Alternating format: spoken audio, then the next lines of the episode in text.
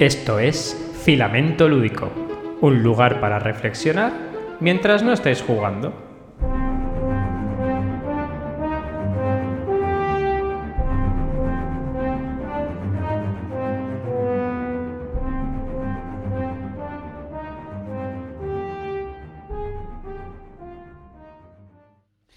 Muy buenas, Jordi.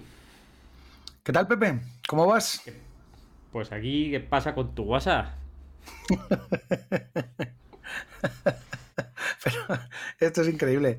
Pero vamos a ver, esto, pero Pepe, este, este, este código que manejas tú de, esto de, no sé si está de moda, está retro, si no, no entiendo nada. Pepe. es retrocompatible. Una vez que tienes barbas y gafas de pasta, todo vale. Vale, vale, bueno. Pues nada, vamos a otro capítulo más de Filamento Lúdico. Y en nuestro afán de innovación y de progreso, vamos a repasar la sección de comentarios. pues sí, vamos a ello. Eh, en esta ocasión también hemos vuelto a tener comentarios en, en iVoox.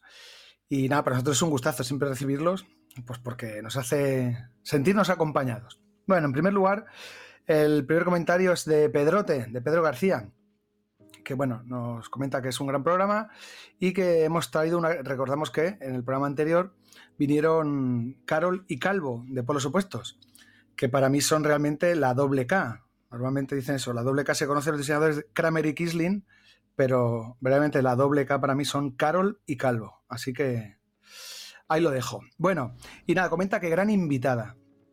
Y añade que Calvo si eso ya, en fin, la faltada de rigor. Esto, la, la, caja de comentarios de iBox se está convirtiendo en el muro de la faltada. ¿eh? Pero bueno, Comenta que desde que ha vuelto a jugar a rol se ha dado cuenta de que el resto de experiencias lúdicas siempre han sido un poco más que metadona, salvo honrosas excepciones. Aquí Pepe, yo creo que, bueno, luego, eh, entre comillas, esta afirmación puede contener trazas de exageración y, fe del reconverso.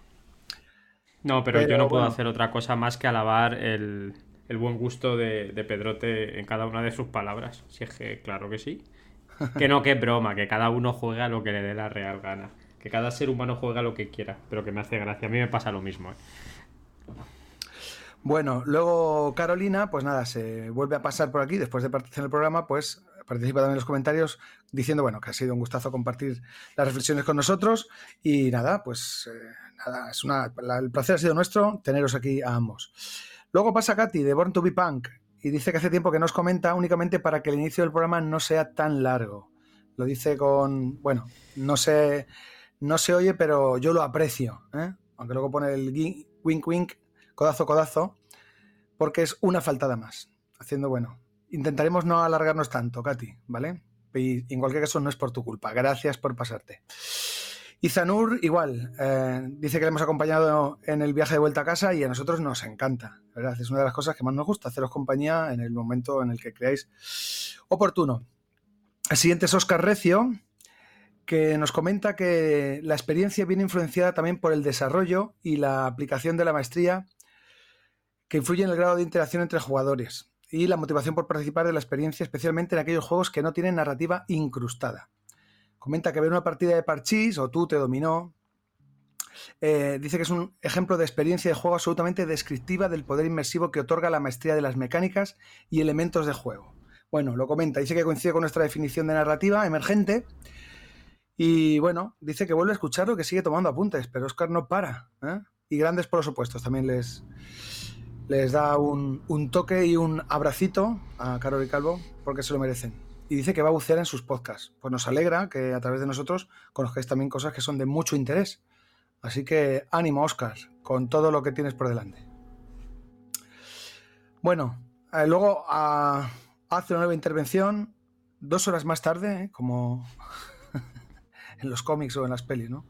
Fundido a negro, dos horas más tarde, Oscar vuelve a conectarse y pone otro comentario. Dice que, mm, dejando de lado el rol, dice que como experiencias épicas en mesa cita a Space Hulk, amén de aquellos momentos de chaval con Imperio Cobra. Bueno, pues la verdad es que sí, cada uno tiene eh, la experiencia y la impresión de partida épica, pues bueno, asociada a, diversos a diversos eh, momentos de su vida y bueno, que luego si se revisitan, pues igual no son tanto, pero en cualquier caso, ahí queda en el recuerdo, que es muchas de las veces lo que dice Pepe, ¿no? De por qué estamos aquí. Para, para vivir historias y contarlas después. Bueno. Para recordarlo después, correcto. Exactamente. Y por último, Iris Sancho, pues dice que es difícil eh, que quitar para llegar a esencia, hablando un poco del tema del, del, podcast anterior, que era la esencia de la experiencia, ¿no? Coincide, pues, un poco con todos. Dice que coincide con Calvo en que suele haber algo más prescindible, ¿de acuerdo? Pero que esa decisión ya está tomada en eh, la fase de diseño. Dice que a ella le encanta el set. El set es un juego de, patrones que es bastante abstracto y que a ella le gustan los juegos de patrones visuales en general.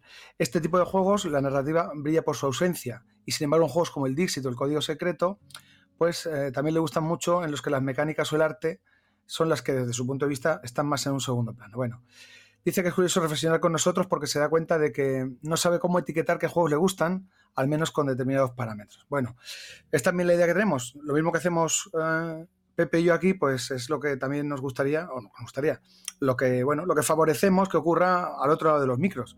Que aquellas cosas que contamos favorezcan un poco la reflexión y, bueno, pues ya está. Tener algún pequeño aprendizaje darse cuenta de algunas cosas. Pues ya está, un poco eso. Lo que viene siendo el, la catchphrase del programa, ¿no? Sitio para reflexionar.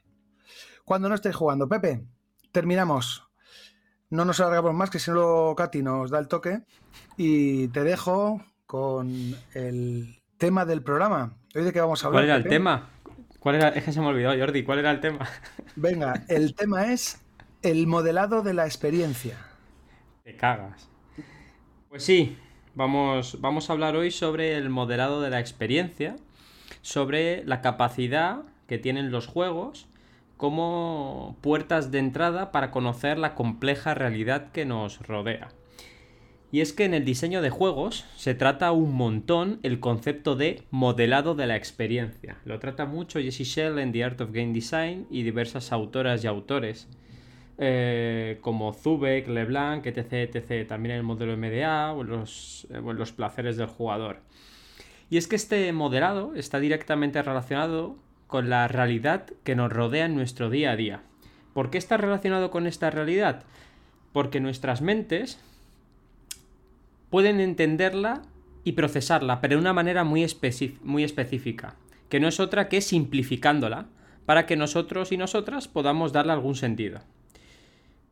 En consecuencia de todo esto, nuestra mente, nuestra percepción de la realidad, no se ocupa de toda la realidad objetiva en sí misma, sino de modelos concretos de realidad. De ahí el término el modelado de la experiencia no podemos trabajar la realidad completa en todos sus apartados, sino que modelamos ciertas percepciones basándonos en nuestras experiencias, en nuestros gustos y en nuestros sentidos para crear parcelas de realidad que podemos manipular fácilmente para comprender nuestro entorno. ¿no? Y es que la mayoría de las veces no nos damos cuenta de, de esto. Pensamos que nuestra percepción de la realidad es la pura realidad y eso es un problema, porque el modelado tiene, tiene lugar por debajo de la conciencia. Que al final la conciencia es una ilusión de que nuestras experiencias internas son la realidad, cuando la realidad son simulaciones imperfectas que distan mucho de lo, de lo objetivo que está dentro, ¿no? Y es que la realidad está llena de aspectos que no forman parte de nuestro modelo diario. Claro, acabo de soltar una turra bastante importante, que no es otra que los seres humanos no somos capaces de percibir, porque no tenemos la posibilidad de hacerlo ni el tiempo de reflexionar, la realidad objetiva en sí misma, sino que percibimos diferentes trozos de realidad simplificándolos. Y es que eh, una buena forma de entender algunos modelos mentales y algunos modelados mentales de los seres humanos es con ejemplos, como todo en esta vida. ¿Tú sabes quién es Charlie Brown, Jordi? Eh, Carlitos Brown, Carlito Marrón. Sí, sí, sé quién es. Sé quién es. Bueno, Carlitos Brown, o si quieres, cogemos un Funko, o si quieres, cogemos eh, cualquier. Eh, los, ¿Cómo se llaman los de la Wii? Los que están en Switch también, los cabezones estos, los. Los Amiibo estos. Eso, gracias, tío. Los, los Amiibo. Si tú coges a, a Charlie Brown, y de un vistazo se lo enseñas a una persona, lo primero que va a entender esa persona es eh, una relación de empatía porque va a pensar que es un niño o una niña y los seres humanos normales pues tienen empatía con las niñas y niños, ¿no? Eh, porque coincide con alguno de nuestros modelos mentales.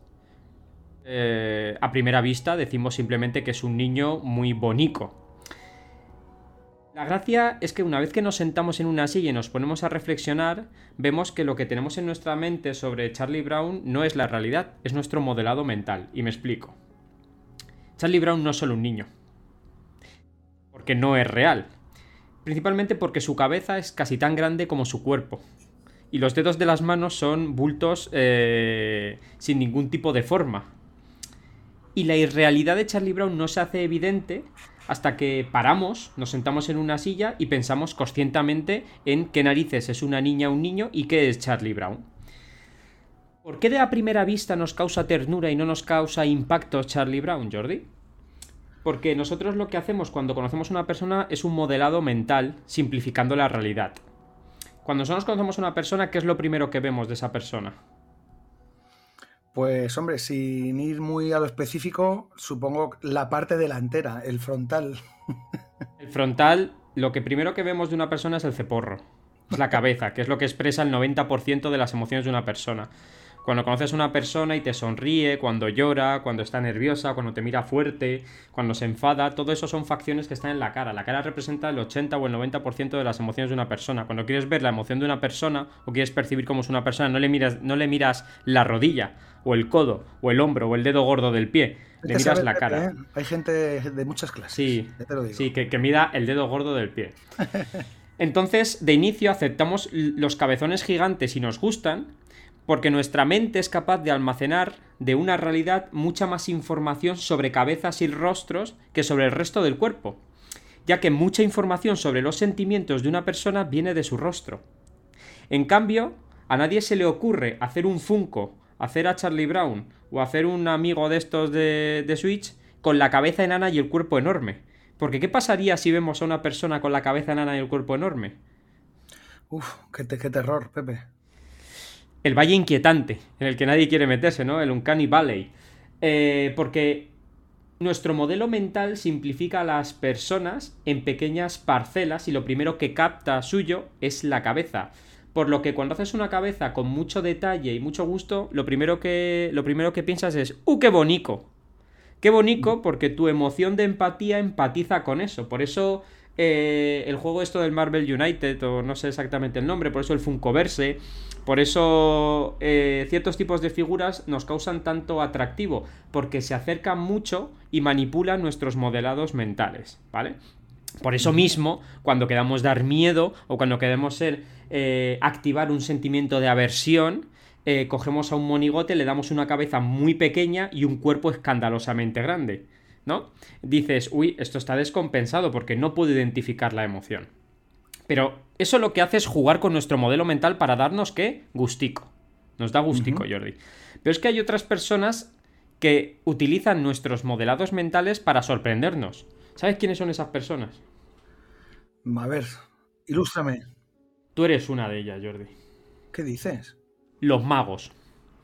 Los magos tienen la capacidad de sorprendernos porque aprovechan nuestros modelados mentales para romperlos en fragmentos.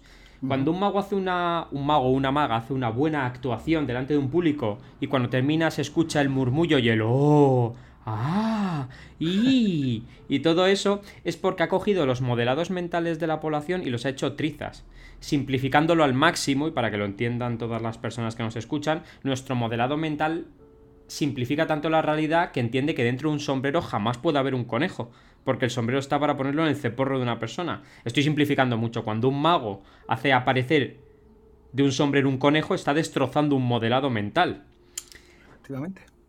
Y lo único que nos queda a las personas para, para no volvernos locas y caer rendidas a sus encantos es, es encomendarnos a la fe. A la fe de esto es un truco o esto debe ser un truco. Por eso la gente persigue a los magos, y tú lo habrás vivido, en dime cuál es el truco de esto porque no lo entiendo. No lo hacemos tanto por el conocimiento per se para poder reproducirlo nosotras y nosotros, como para poder mantener nuestros modelados mentales y entender realmente que un conejo no puede salir de una chistera.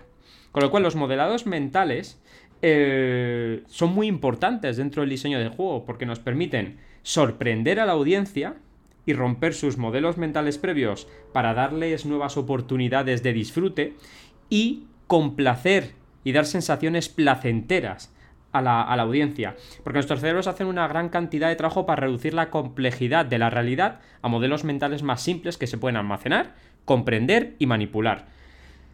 Y no únicamente con objetos concretos, ¿eh, Jordi? También nos pasa con relaciones humanas, nos, nos pasa cuando evaluamos riesgos, nos pasa cuando buscamos recompensas o nos pasa cuando tomamos decisiones. Todo eso no lo hacemos tomando en cuenta todas las variables posibles, lo hacemos teniendo en cuenta nuestros modelos simplificados de la realidad. Nuestras mentes miran una situación compleja y tratan de reducirlo a un conjunto simple de reglas y relaciones que podemos manipular internamente, ¿vale? Y, muy bien, Pepe, más junto a una movida de narices. ¿Y esto qué narices tiene que ver con el diseño de juegos? Pues en el game design se dice que, los juegos, con sus reglas, entre comillas, simples, y decimos simples porque son en el peor de los casos mucho más simples que la compleja realidad, son modelos preconcebidos que podemos absorber, manipular y reproducir fácilmente. Y por eso mismo son relajantes para jugar, porque representan menos trabajo para nuestro cerebro que el mundo real, porque se ha eliminado gran parte de la complejidad existente. A muchos generales han, han, educado, entre comillas, a sus tropas para comportarse de una manera determinada estratégicamente ante la batalla, porque es más fácil hacerlo con un mapita que hacerlo en una guerra real. Es más fácil hacerlo en ese círculo mágico de Wizinga que definía en el 38, en el Homo Ludens, ¿no? Y esta es la razón por la que los juegos a veces eh, son una gran práctica para el mundo real. Los juegos nos brindan el, saber hacer, esa práctica para digerir y experimentar con modelos más simples, para que podamos avanzar hacia modelos más complejos, como el mundo real, y ser competentes para lidiar con ellos cuando estemos listas. Es decir, los, juegos son magníficas puertas de entrada para sorprendernos y para conocer la compleja realidad. Y esta es una de las grandes ventajas del aprendizaje basado en juegos, el uso de juegos para el desarrollo de habilidades blandurrias o soft skills, como se dice en inglés. Servir como puerta de entrada y como catalizador para entender la compleja realidad. Por eso es importante saber lo que es un modelo mental y entender que el juego nunca nos va a ofrecer en ningún caso todos los aspectos relativos al objetivo de la realidad. Lo importante es que entendamos que todo lo que experimentamos y pensamos es un modelo. Cuando jugamos a un juego, estamos jugando a un modelo de juego. En el capítulo pasado hablamos de la esencia, estamos jugando a una esencia concreta, sea la que fuere. Pero no estamos jugando a la realidad completa. Cuando jugamos a un juego temático, inspirado en una época histórica, no estás estudiando la época histórica. Y es importante que alguien que aplica estos juegos en un entorno de aprendizaje sepa que no va a sustituir un libro de texto. Está simplificando el modelo para que suscite un interés intrínseco en conocer algo más. Desde una simplificación de la realidad avanzamos a una realidad más compleja, una realidad que está más allá de nuestro entendimiento inicial y comprensión. Todo lo que podemos entender es nuestro pequeño modelo de realidad. Los juegos lo expanden y van haciendo que cada vez sea más grande, más grande, más grande. Por eso como diseñadoras y diseñadores, si podemos comprender y controlar cómo se forma esta ilusión en la mente de las jugadoras y jugadores, podemos crear experiencias que se perciban tan reales o más reales que la realidad misma, valga la absoluta redundancia que acabo de decir. Y esto está, eh, tiene mucho que ver con la esencia del capítulo pasado.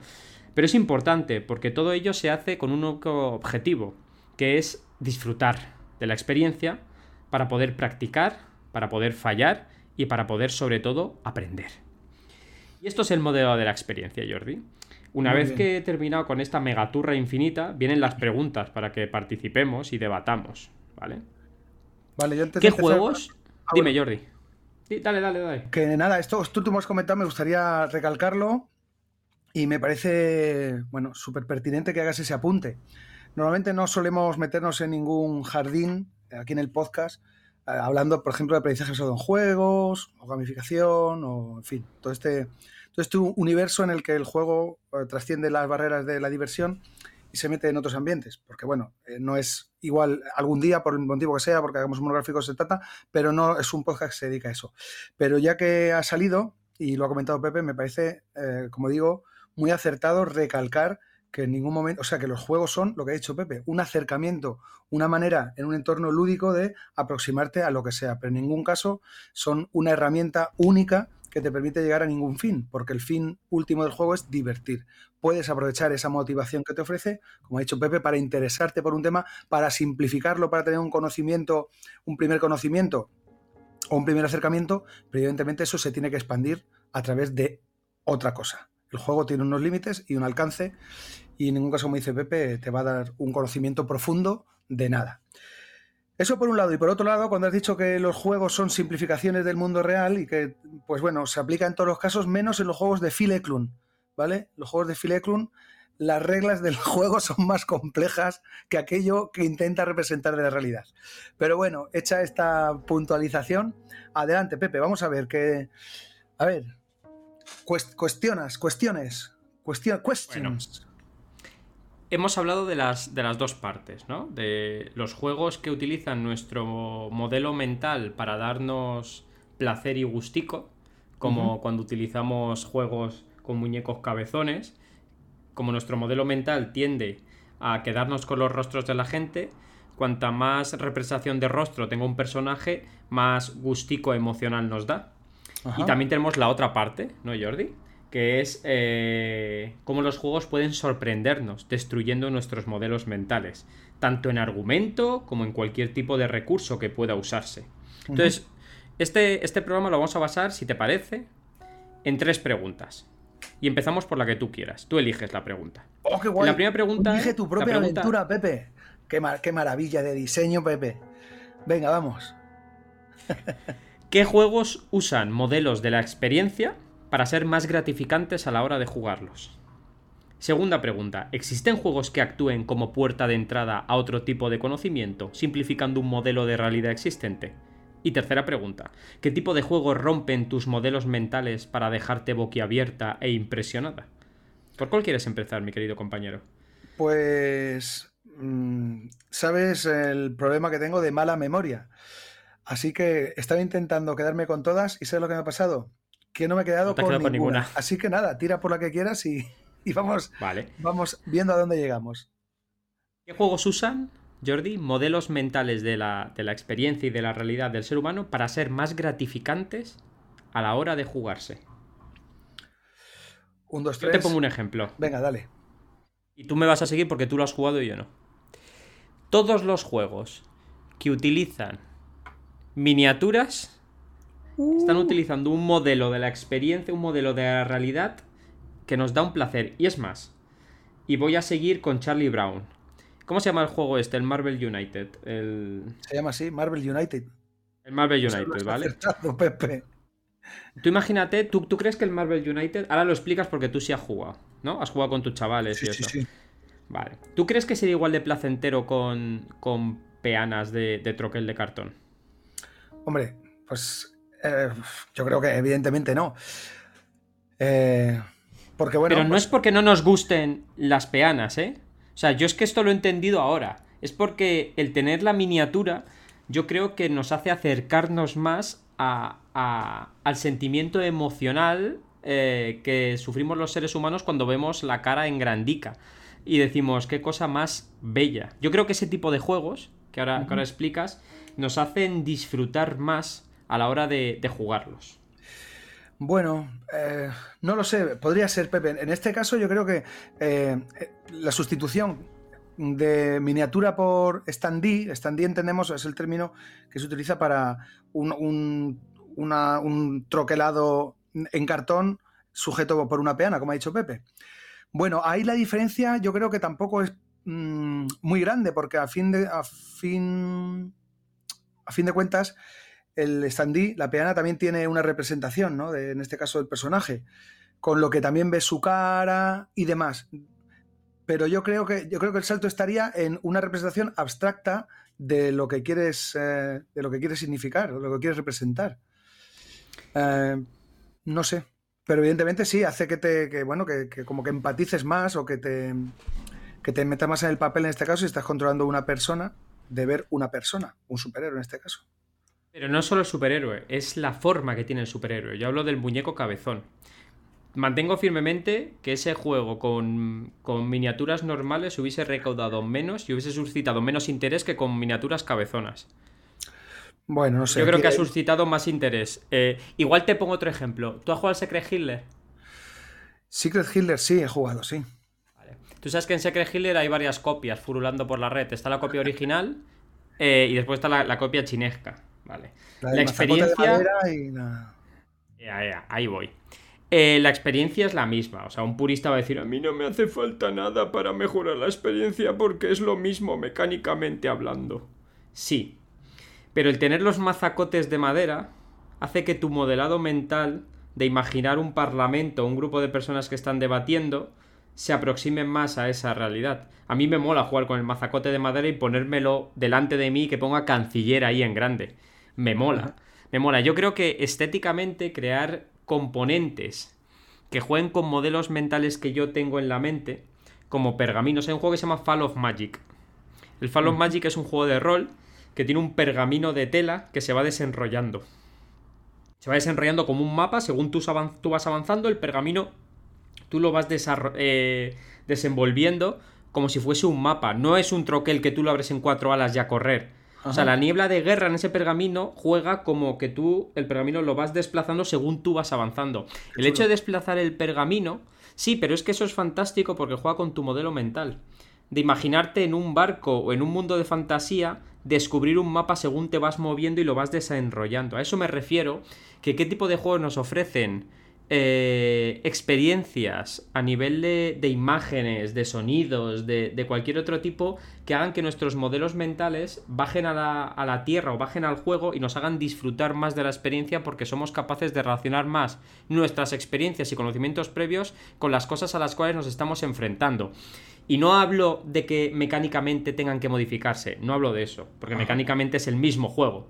Claro, los juegos de miniaturas, si tú les quitas las miniaturas, siento decir que el 90% se resentirían a nivel de penetración. Y no solo por el hobby de, de, pintarlas. Es porque nuestro modelo mental, cuando tú dices que llevas a una valquiria guerrera, a ti te mola ver a una valquiria guerrera de gran armadura, con dos espadas bastardas, una en cada mano, que cara contra el enemigo. Y a tu modelo mental, simplificando la realidad, le es de mucha más ayuda ver a esa figura de Valkyria Guerrera encima de la mesa con la que tú te puedes eh, vincular realmente. Sí, sí, coincido totalmente contigo. Ahí habría que ver si, claro, pueden ser todos estos factores. Tal vez este modelo mental, como no se tiene tan presente o no somos conscientes de él, eh, no lo percibamos como un factor crítico, pero eh, a la hora de utilizar determinados elementos en los juegos, claro, puede ser una historia de mercadotecnia o de marketing o de, o de cualquier otro aspecto, pero puede que este subyazca por debajo, es decir, que esté presente la manera en la que nosotros percibimos el juego y nos lo hace más agradable. Eh, por eso muchas veces nos resulta más atractivo un juego en el que los componentes tienen forma de lo que representan más que cubitos.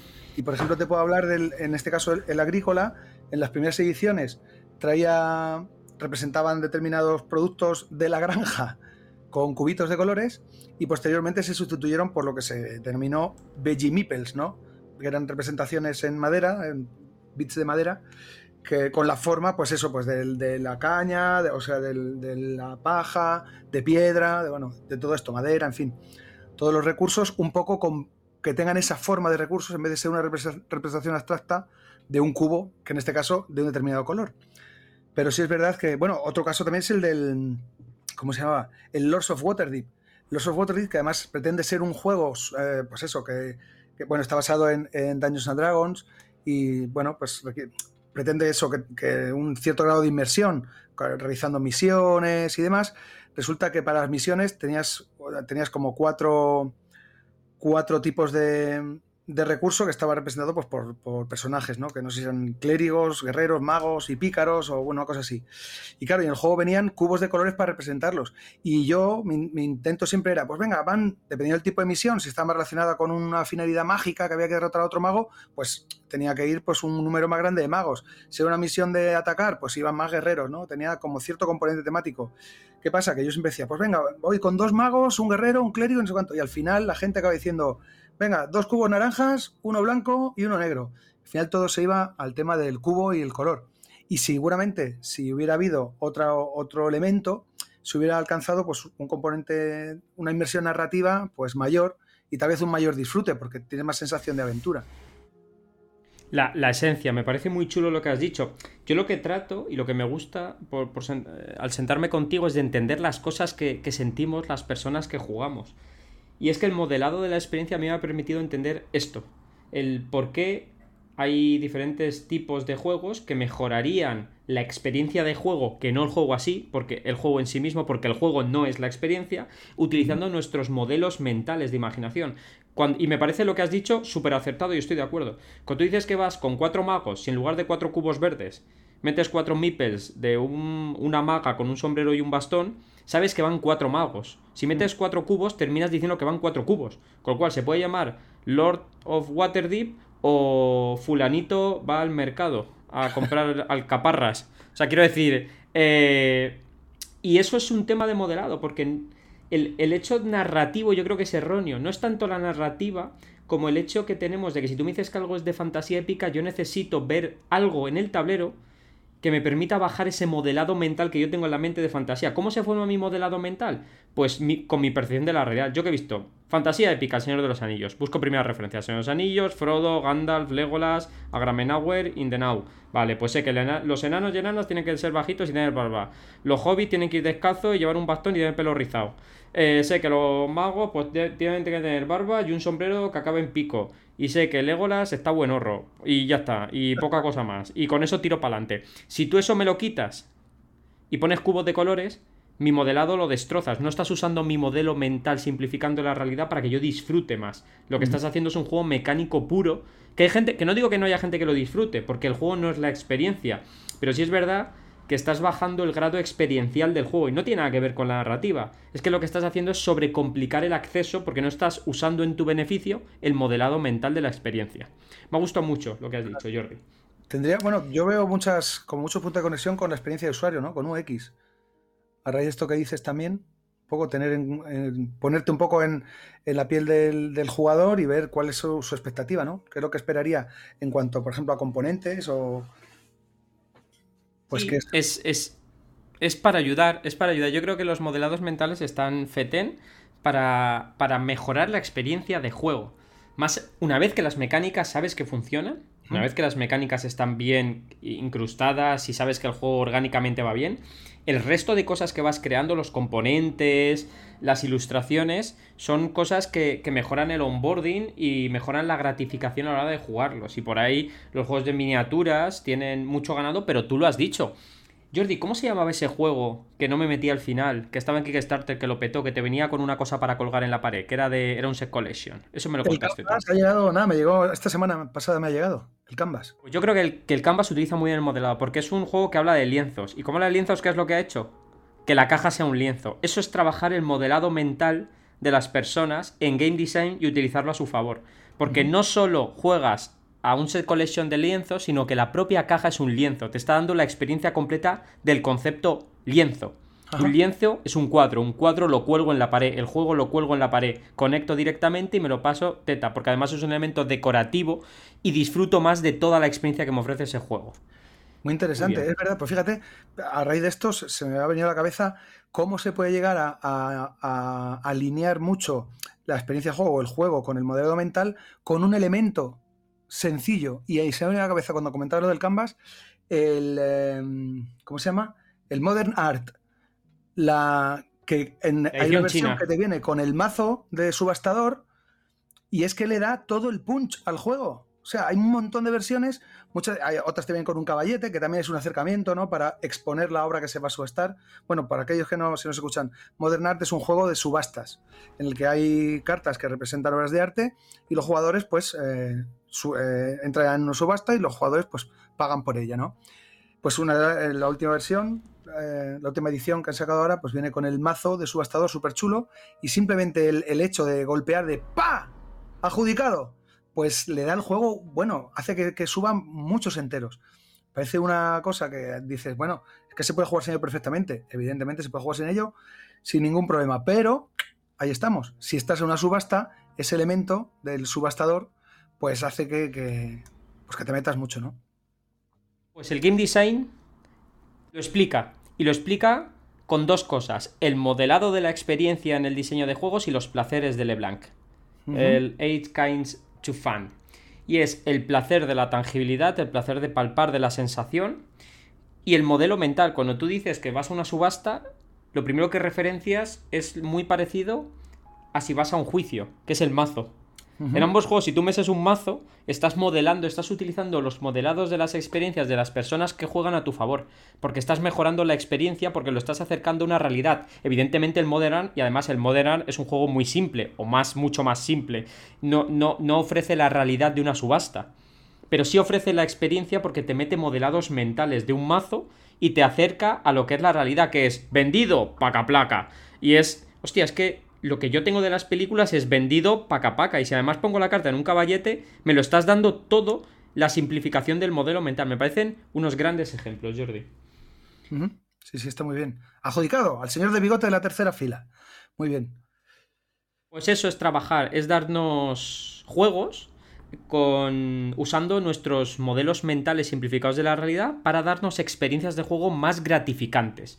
¿Cómo se podría reducir? Pues añadiendo aesthetics del modelo MDA. No tiene que ver con las mecánicas, no tiene que ver con las dinámicas, tiene que ver con las aesthetics, que son los componentes de juego, la belleza y cómo esos componentes acercan la experiencia que queremos ofrecer a el modelo mental que nosotros tenemos preconcebido, que las personas que juegan tienen preconcebido acerca del tema que trata el juego.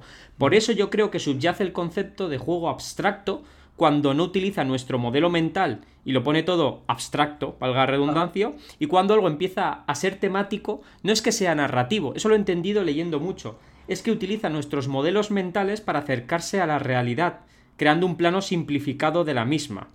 Por eso creo que este tema está tan guay, porque nos ayuda a explicar muchísimas cosas que nosotros hasta ahora le llamábamos temático o narrativo, cuando no es temático o narrativo, es modelo simplificado de la realidad.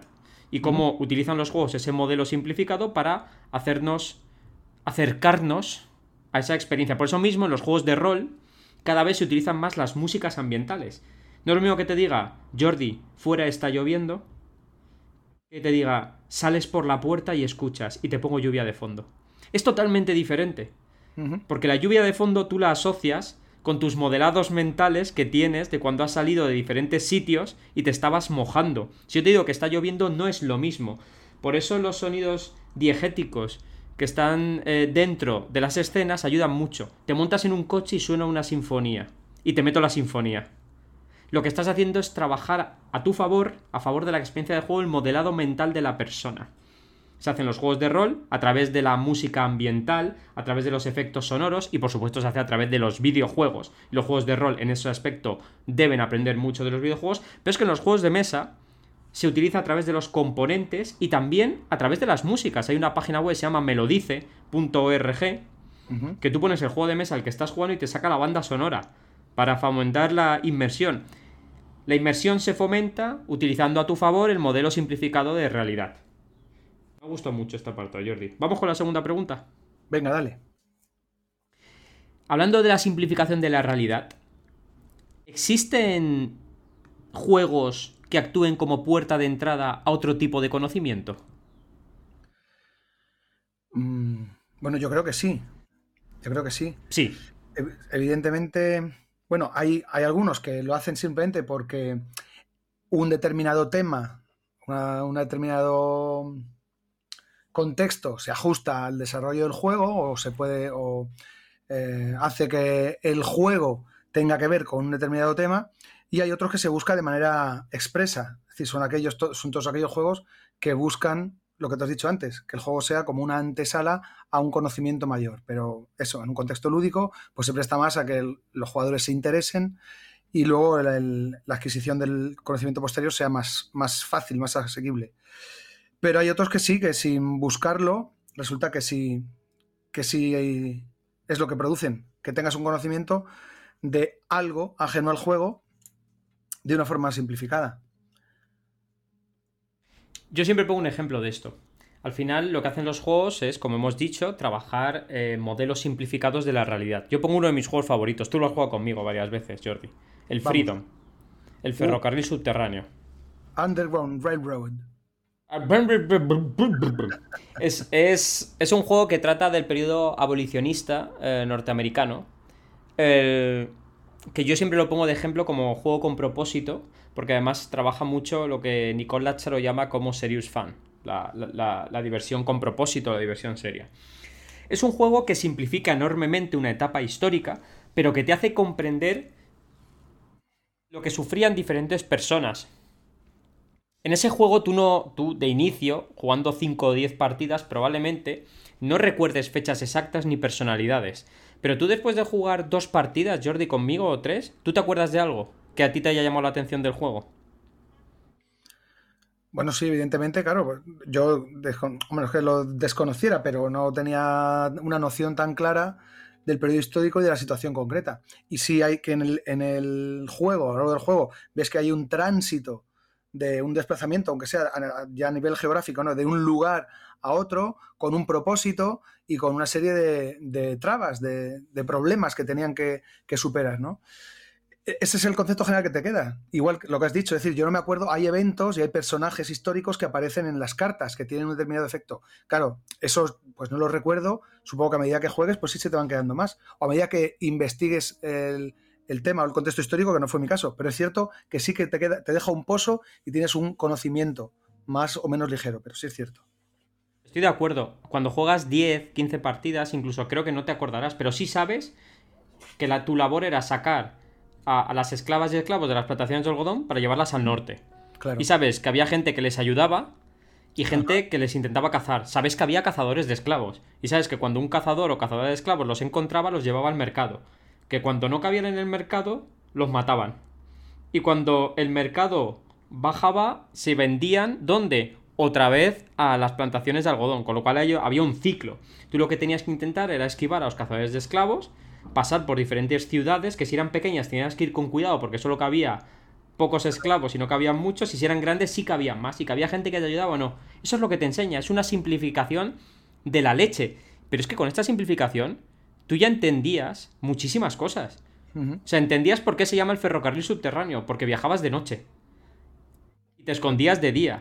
Sabías que había gente que los cazaba, sabía que cuando no cabían esclavos eh, los mataban, sabías que existía un mercado de esclavos donde se vendían como mercancía. O sea, el freedom lo que te permite es entender una realidad que existió muy compleja de una manera muy sencilla y acercar esa realidad. Hay un artículo maravilloso eh, que a ver si ponemos el link, si me acuerdo de pasártelo, que habla de cómo los juegos de mesa están llevando la ciencia y la historia al ocio de las familias. Y habla del Wingspan de, Elizabeth eh, Hergrave y de muchos otros juegos que hablan de sobre la tabla periódica de los elementos, sobre las partículas subatómicas y tal, que lo que hace evidentemente no te puede trasladar eh, toda la realidad compleja de la tabla periódica, pero sí te puede ayudar a entender cómo se ubican los elementos, etcétera, etcétera. ¿Tú tienes algún ejemplo, Jordi, sobre esto? Bueno, eh, sí, bueno, simplemente al hilo de lo que has comentado tú, yo creo que los juegos, concretamente los Wargames, que bueno, no, es una de mis especialidades porque no tengo oportunidad de jugar mucho y demás, pero es cierto que hay, se, repite mucho un poco el, perfil del jugador de Wargames, que es aparte de disfrutar del juego, también tener cierto interés por el periodo histórico que recrea, ¿no? Entonces creo que hay también, es decir, todos los Wargames que reproducen escenas eh, o contiendas bélicas eh, en distintos periodos históricos, pues lo que hacen es que tienes un acercamiento al, bueno, en este caso al hecho concreto, pero muchas veces sí que hay eh, como esa, esos círculos concéntricos, ¿no? Que te hacen interesarte y aprendes más del contexto, mm, aparte del, hecho en sí. Entonces yo creo que los Wargames sí que, sí que cumplen esta función que dices tú, o tienen este efecto de hacerte conocedor, darte un cierto conocimiento. Otro que también me juego que me gusta mucho es el 1775, que es la guerra de la independencia americana. Pues es igual, ¿no? tienes cierto conocimiento de lo que pasó. Luego, el juego, evidentemente, no recrea de manera fidedigna lo que ocurrió, porque al final el juego puede terminar de diversas maneras, incluso ah, diferente, evidentemente, a, lo que ocurrió de forma histórica. Pero bueno, eh, a, raíz de lo que me preguntas, de seis juegos que, que te puedan ofrecer conocimiento, pues a mí se me ocurren, siendo algo muy, ligero, quiero decir que no es nada trascendente ni que es un conocimiento que te valga para nada en la vida, pero sí es verdad que lo reproduce. Y yo, se me viene a la cabeza, por ejemplo, el viticulture. Viticolcha, en el que en ese juego lo que tienes que hacer es producir y vender vino. Y bueno, a no ser que seas enólogo tengas un, una, pues eso, unos viñedos o, o seas muy amante de Falcon Crest, pues tampoco tienes por qué conocer cosas, pero es cierto que cuando juegas, pues ves cuál es el, proceso natural de elaboración de un vino, desde seleccionar la semilla, plantarlo, recoger la uva, em, hacer las distintas combinaciones para obtener distintas variedades de vino. Y bueno, pues en este juego lo traigo a colación, pues porque eh, aún no teniendo un conocimiento profundo, a la gente que juega le resulta muy fácil entender mm, pues cuál es el proceso del juego, aun siendo relativamente complejo porque tienen varias fases y hay un orden que hay que seguir para poderlo hacer bien, pues la gente lo entiende porque para él tiene mucho, mucho sentido. Es decir, nadie intenta jugar, bueno, a veces si al principio te descolocas un poco, pero luego cuando lo, cuando lo explicas, pues dices, claro, es que no puedes cosechar sin antes haber plantado. Ah, claro, es que es verdad. Ese es un poco el puzzle que presenta el juego, ¿no? Solo entretenido a nivel mecánico, pero a nivel de concepto, sí que es verdad que una vez que juegas, pues tienes muy claro todo, ¿no? todo el proceso. Que igual lo sabíamos porque es algo lógico, pero nunca nos habíamos planteado y no lo habíamos puesto delante así de esta forma tan explícita. Por poner un ejemplo. Pero eso pasa mucho. ¿Tú has jugado al K2? A mí es un juego que me gusta mucho el K2. ¿Tú has, jugado? ¿Has llegado a jugar? Sí, no, no he tenido oportunidad, pero vamos, he escuchado hablar mucho de él, visto reseñas y demás. Tengo mucha A mí me gusta mucho. A mí me gusta. A ver si cuando nos veamos algún eón de estos me lo llevo y jugamos. Es, es una carrera eh, para llegar a, la cumbre del K2 y evidentemente no te va a explicar la realidad compleja. De, lo que es eh, una carrera de alpinismo, una subida. Pero sí ves muy bien el coste a nivel de oxígeno que supone ir ascendiendo en altitud y, y cómo ese coste a veces te tiene que hacer bajar. Cosa que los juegos te lo dan por la teoría de la interactividad y del feedback constante. Cuando tú ves una peli y ves una persona que dice tengo que bajar, dices, pero sigue subiendo. En cambio, con un juego te dice, si no bajas te mueres, dices, no, no, bajo, bajo, bajo, porque si no pierdo.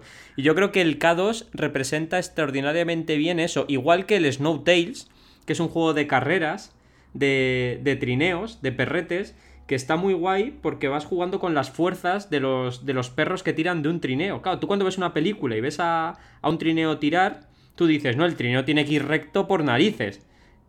O no, porque hay pares de perros que van contrapuestos y como una mitad tire mucho más que la otra, te vas a parla, te vas a la izquierda o a la derecha. Y el Snowtail regula muy bien y te hace entender la complejidad de que un trineo vaya recto, que es muy jodido, ¿eh? Una vez que un trineo empieza a girar, enderezarlo, cuidadito, que se te va de las manos y coger una curva eh, mola un montón. Yo creo que nos da placer porque nos ayuda a entender cosas complejas de una manera súper simple. Siempre va a haber excepciones, como tú has dicho, ¿no? Eh, pero, pero nos da placer porque nos ayuda a entender cosas que quizás son muy alejadas, pues aún tú verás, a un tipo como yo de Alicante, pues la nieve, excepto porque ha habido una mega nevada ahora, pues le es totalmente ajena, ¿no? Y subir una, gran montaña o llevar un trineo empujado por perros, la verdad es que le da una nueva perspectiva de la vida y le es placentero porque vive situaciones que son totalmente ajenas. Es por eso que los juegos simplifican la realidad en pequeñas porciones y nos da gustico, porque nos ayuda a entender las cosas. Y si queremos, pues ya nos dedicamos a leer libros, a ver películas, etcétera, etcétera. Pasa también con un juego de rol que a mí me entusiasma un montón, que se llama Brujas de la Noche. Brujas de la Noche es, habla sobre, sobre, el, sobre un escuadrón eh, aerotransportado de, mujeres. El primero que hubo exclusivamente de, mujeres del ejército, del ejército ruso y de los problemas que tuvieron. Efectivamente, el juego de rol es una simplificación de la realidad. Vivieron muchas más cosas, objetivamente hablando. Pero si te enteras y te das cuenta de cuán difícil fue para ellas sobreponerse a la realidad existente tanto de las fuerzas nazis como de sus propios compatriotas varones barra señoros y cómo consiguieron levantarse en referentes y combatir la invasión nazi. Y creo que es fantástico, creo que es fantástico. Y gracias a eso me leí eh, el, libro, el libro escrito sobre las brujas de la noche y profundicé mucho más en ese tema. Yo creo que ahí reside la gracia de, de los juegos como herramienta de aprendizaje es como simplifican una realidad y nos ofrecen una gran puerta de entrada eh, para entender si queremos y lo necesitamos algo mucho más complejo. Hay gente que usa películas. Yo creo que los juegos tienen mucho más potencial para eso que una película donde no tienes interactividad. ¿Tú qué opinas, Jordi? Pues que, pues que tienes toda la razón, así lo creo. Y bueno, por, por poner uno más, que es que me gusta también particularmente mucho y que me ha funcionado muy bien es el Smartphone Inc. O Smartphone Inc. Y a pesar de ser un juego aparentemente complejo, porque a la hora de jugarlo tiene muchas fases, tiene como siete fases, la gente se lo dices al principio, mira, primero hay siete fases. La primera es esta, la gente se, dice un poco, uff, esto se va a hacer bola. Y luego es tan, entre comillas, orgánico, es decir, todo tiene tanto sentido y luego te resulta difícil entenderlo de otra manera. Y una cosa va llevando a la otra que se digiere muy bien.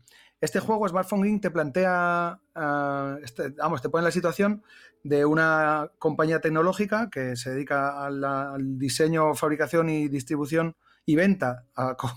ocupas todo el espectro del, del, del, del negocio de teléfonos, ¿vale? Y entonces eh, como digo, tiene muchas fases, pero es, lo es muy sencillo de entender y te hace tener una visión global de lo que supone un poco pues ese, ese ámbito de negocio. Tienes, lo primero que hace el juego tiene dos fases muy interesantes. Las, yo creo que es lo que le da la, la, gracia al juego. Una inicial, que es un puzzle, que es básicamente una programación, que una vez que la fijas es simplemente llevar a cabo lo que has fijado, por tanto es muy sencillo relativamente el juego un poco donde está la dificultad es en la comprensión inicial. Luego el juego fluye muy bien. Entonces, este primer puzzle está muy bien, es muy divertido, muy entretenido. Y una segunda fase que es cómo llevas a cabo las acciones que depende de lo que han hecho todos. Esto se hace en secreto, una vez que se desvela, pues tú tienes un plan inicial que puedes modificar en cierta manera cuando se desvela lo de todos los demás. Ah, vamos a lo que nos atañe. En este juego, pues te hace ver eso.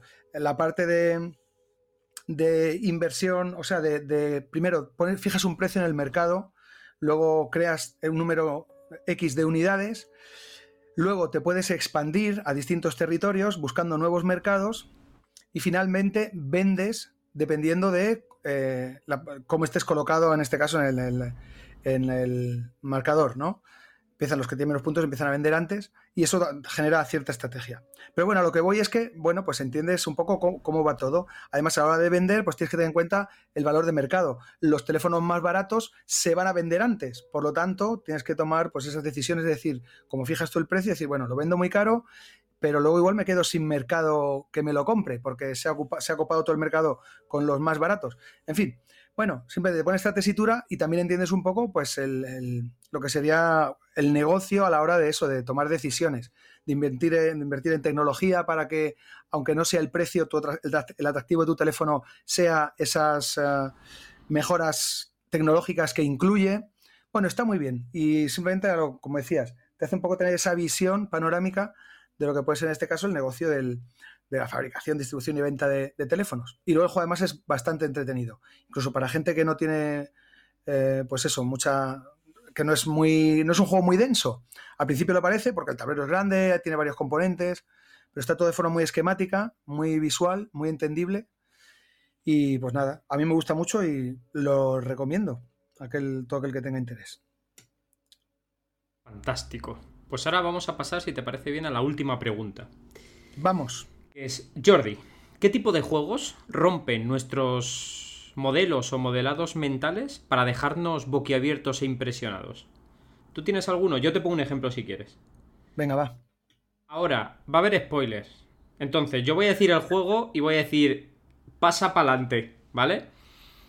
Voy a poner uno. El, ¿Cómo se llama el, autor este? El de Robinson Crusoe. El, el juego Detective. A Modern Board Game Crime in the Night. ¿Sabes cuál te digo? Sí, sí, sí. Sí, vale.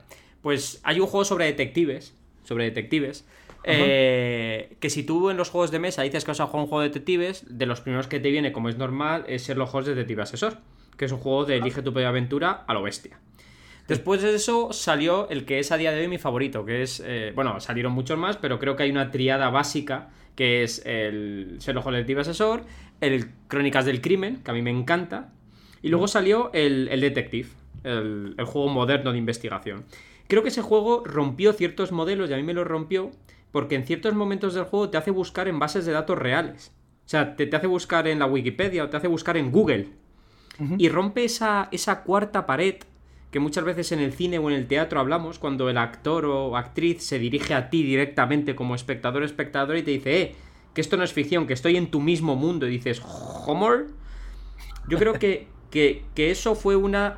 Pese a que a mí no me gustó demasiado, creo que fue uno de los momentos que yo dije, me acaba de romper. Acaba de, romper mi modelo mental que venía de ese ojo de asesor, que yo dije, bien, hay que leer mucho, esto es un libro de, tu, propia aventura hiper desarrollado.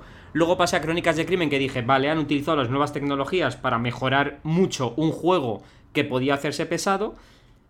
Pero seguía estando todo en un círculo mágico. El detective lo que hizo es, sí, sí, todo esto, pero vas a buscar cosas del mundo real.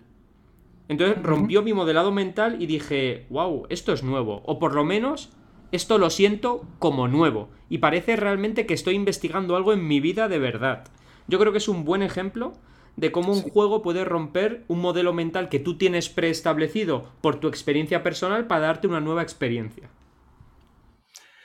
Sí, yo creo que ese es el punto eh, por el que, como tú dices, nos rompe los esquemas, porque nos estamos enfrentando a un juego pues que tiene sus características y una de ellas es pues que está aislado del mundo real.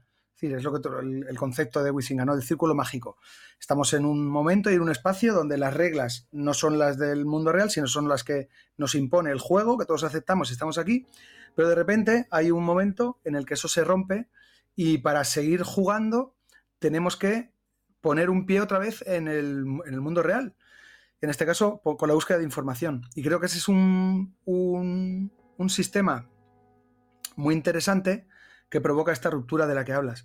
Otro juego también que tiene este, o que, tiene algo similar, que implementa esta, esta ruptura de, de, nuestro modelado de juego porque pide información distinta o ajena al propio juego, es el Diáspora de Zacatrus. Diáspora es un escape room que en una caja pequeña y ahí lo que tienes que hacer es, bueno, en la, narrativa, la historia dice que tienes que estar en comunicación con una inteligencia artificial, pero en este caso te comunicas con ella a través de un correo electrónico. El juego podía haber puesto una plataforma en la que consultaras, pero no, hace que utilices tu propia cuenta de correo. Y ese elemento en el diseño de que sea tu propia cuenta y no una plataforma que te ofrezca el juego, hace que rompa un poco tu modelo porque dices, no, no, es que me, estoy escribiendo yo con esa inteligencia artificial que me responde también a mi cuenta de correo. Entonces, ese momento también te puede dejar un poco, o sea, pues eso, te rompe el, modelo y te, impacta y te, te genera mucho interés. Me parece un enorme ejemplo, Jordi. Súper bueno. Y Jordi, ¿puede ser que la verdadera creatividad e imaginación se base única y exclusivamente en romper modelos mentales para ofrecer nuevas experiencias? Pues no lo sé, creo que ahí mm, sería darle un. O sea, sería casi invertir, sería darle vuelta al reloj de arena. Porque sería casi. Si nos vamos al otro lado del espectro, sería convertir una experiencia real introduciendo algún elemento de juego. Ya llegaríamos casi a cosas que se ven en ciencia ficción o en narrativa así eh, fantástica en el que, pues eso, casi, pues yo casi como en los juegos del hambre y cosas así, ¿no? Eh, contextos reales con repercusión real y demás, pero con determinados elementos de juego, ¿no? Entonces ahí el modelo... Pero, no, solo hablo de juego. O, sea, no, solo estoy hablando de juego. Yo, cuando empecé a estudiar esto, del modelo de experiencia, y llegué a este punto de cómo los juegos son capaces de dejarnos con la boca abierta diciendo, wow, wow, es y si la creatividad y la imaginación es esto y si la creatividad es la capacidad que tenemos para romper los esquemas de la gente. Una de la parte de la creatividad y me encantó, me ha encantado el ni se me había ocurrido y tienes toda razón con diáspora. Pero es que va más allá, yo creo que, que los modelos mentales no solo se basan en mecánicas como Detective o Diáspora, también se basan en estructuras narrativas. Spoiler, que flipas. The Last of Us parte 2. Dejad de escuchar si no lo habéis jugado. Y por Voy a contar hasta 5. Y sí, sí, porque es. Hasta ahora yo siempre decía que el mejor juego que había jugado en mi vida era de Monkey Island. No. The Last of Us parte 2. Pero además es que es infinitamente mejor, bajo mi punto de vista personal y subjetivo, que el 1. Pero infinitamente mejor es infinitamente mejor. Punto de vista personal y subjetivo. Repito. 1, 2, 3, 4, 5. Os he dado tiempo para que no os comáis el spoiler. Cogéis y avancéis un minuto para adelante. Hay un momento en la trama que nadie espera que pase. Y que a la gente le sienta muy mal al principio. Que es cuando le pasa algo al protagonista de, del anterior de Last of Us. Y todos, la rotura de ese modelo mental preestablecido que llevábamos, todos sabíamos que él iba a ser la protagonista. Pero nadie sabía lo que le deparaba a Joel. Y esa rotura mental que sufrimos causó una serie de emociones en nosotras y nosotros que hizo subir ocho escalones la intensidad. El hecho de, mega spoiler, matar al protagonista en la primera hora de juego es una rotura de modelo mental de todas aquellas personas que llevamos la experiencia del anterior de Last of Us que lo que te hace es cambiar por completo la visión de este juego.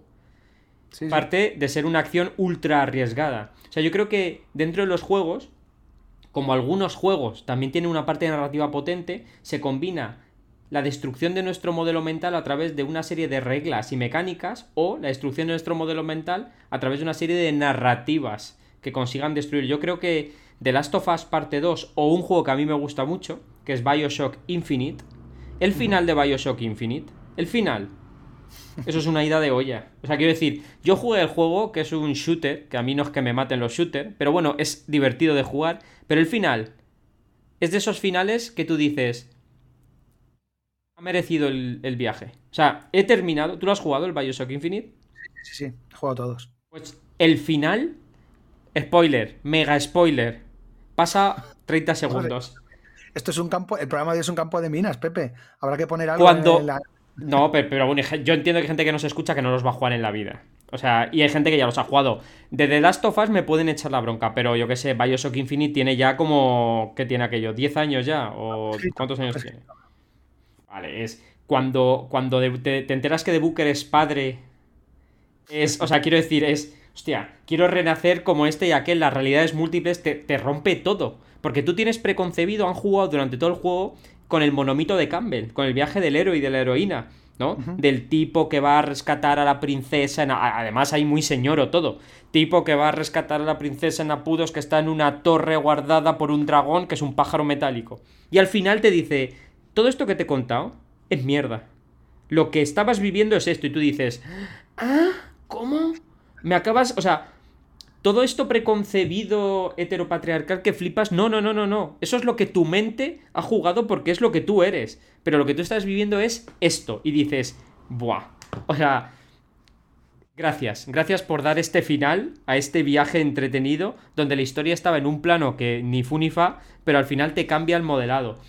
Yo creo que Bioshock Infinite me gusta tanto por el final que tiene. Y The Last of Us Parte 2 me gusta tanto por el inicio tan arriesgado que decidieron darle. Que en ambos casos se basan en lo mismo, en romper mis modelos mentales para dejarme patidifuso y boquiabierto. ¿Quieres poner algún ejemplo más antes de terminar este capítulo? Pues mira, Pepe, ahora mismo, eh, según estabas contando algo, me ha venido una idea a la cabeza, pero lo acabo de perder. No sé qué, iba, iba a aportar algo, iba a decir algo, pero se me ha, se me ha escurrido entre los dedos, Pepe pasa nada. No pasa nada. Yo no sé qué era. Apunta, apunta. Mira, yo tengo aquí al lado una libretita y voy apuntando cosas. Según tú hablas, me voy anotando, me, voy anotando cositas aquí y voy diciendo para que no se me olvide para luego. Porque yo mm. tengo lo mismo que tú. A mí se me ocurren ideas, pero se van como vienen. O sea, se van como el viento. Me pongo a canturrear canciones y a mí se me van. Entonces, yo creo que este programa ha estado guay. A mí el modelado de la Perdona, Pepe, disculpa. Lo que habías dicho tú de la ruptura de, modelos mentales, mm, bueno, de manera un poco, o sea, muy sutil, eh, se puede haber un acercamiento a través de las mecánicas legacy, en el que sigue un transcurso en el que te, las van, te van rompiendo un poco el esquema que tenías eh, o que te conformas en la primera sesión y a medida que va avanzando van sucediendo cosas inesperadas que te lo van cambiando. Entonces puede que esa, ese pequeño cambio y esa evolución es lo que lo haga tan, tan atractivo ¿no? y te mantenga tan enganchado. O es la pretensión de, las mecánicas legacy. Pero bueno, simplemente hacer este, este apunte. Yo estoy de acuerdo, pero más que por la mecánica legacy de eventos, yo creo que lo que rompió el modelo mental, y lo digo en serio, no digo de broma, de un legacy fue cuando se dijo rompe esta carta, la primera vez. Y tú dijiste, no, no, si un juego de mesa no sé, a mí me han enseñado que las cosas hay que cuidarlas, yo no puedo romper una carta. Y te dice el juego, no, no. La funda y luego hay que romperla, pero vamos a ver, pero ¿esto qué es? Pues esto es, Nos reímos, pero es la rotura de un modelo mental. Es coger y decir, no, no, esta carta la coges y pegas esta pegatina encima. Lo que dice no vale, pega esta pegatina y tú dices, ¿cómo? Yo, yo esto no lo había vivido nunca. O sea, que tengo yo que pegar una pegatina y tengo que romper una carta. Que yo tengo que escribir en el tablero mi nombre. O sea, ¿cómo? Claro, ahora ya nos hemos acostumbrado, con lo cual ya no estamos rompiendo ningún modelo mental. Ahora le decimos que es un juego legacy. Es un juego legacy, rompemos, escribimos y hacemos movidas. Pero la primera vez que salió, Por eso es tan importante golpear el primero cuando haces algo. Golpeo el primero, golpeas tres veces, porque rompes un modelo mental y se quedan con tu... Por eso la tableta electrónica no se llama, mucha gente no llama tableta electrónica. Dice, me voy a comprar un iPad y se va a comprar una Samsung, pero se llama iPad. Porque el iPad fue el primero en pegar, o fue el más sonoro. Igual no fue el primero, pues sí fue el que mejor lo hizo. Igual que con los móviles táctiles y tal. Pues creo que con los juegos pasa lo mismo. Sí estoy de acuerdo con los modelos Legacy, pero creo que lo rompieron utilizando los componentes y su ruptura y su rotura para darles una nueva forma de actuar. Yo sí estoy de acuerdo contigo. Dicho esto, creo que ha sido un programa muy guay sobre el que hemos hablado sobre simplificaciones de la realidad y cómo los juegos son capaces de darnos placer, de abrirnos puertas y de sorprendernos utilizando, utilizando nuestros propios modelos mentales simplificados de la realidad para, para poder disfrutar de los juegos. Eh, ¿Quieres decir algo para cerrar antes de irnos, Jordi? Pues nada, igual, que he disfrutado mucho de esta sesión. La verdad es que ha sido muy bien, muy sorprendente en el sentido de que, bueno, siempre conocemos el tema que vamos a tratar, pero realmente no tenemos escaleta ni tenemos nada así como muy prefabricado.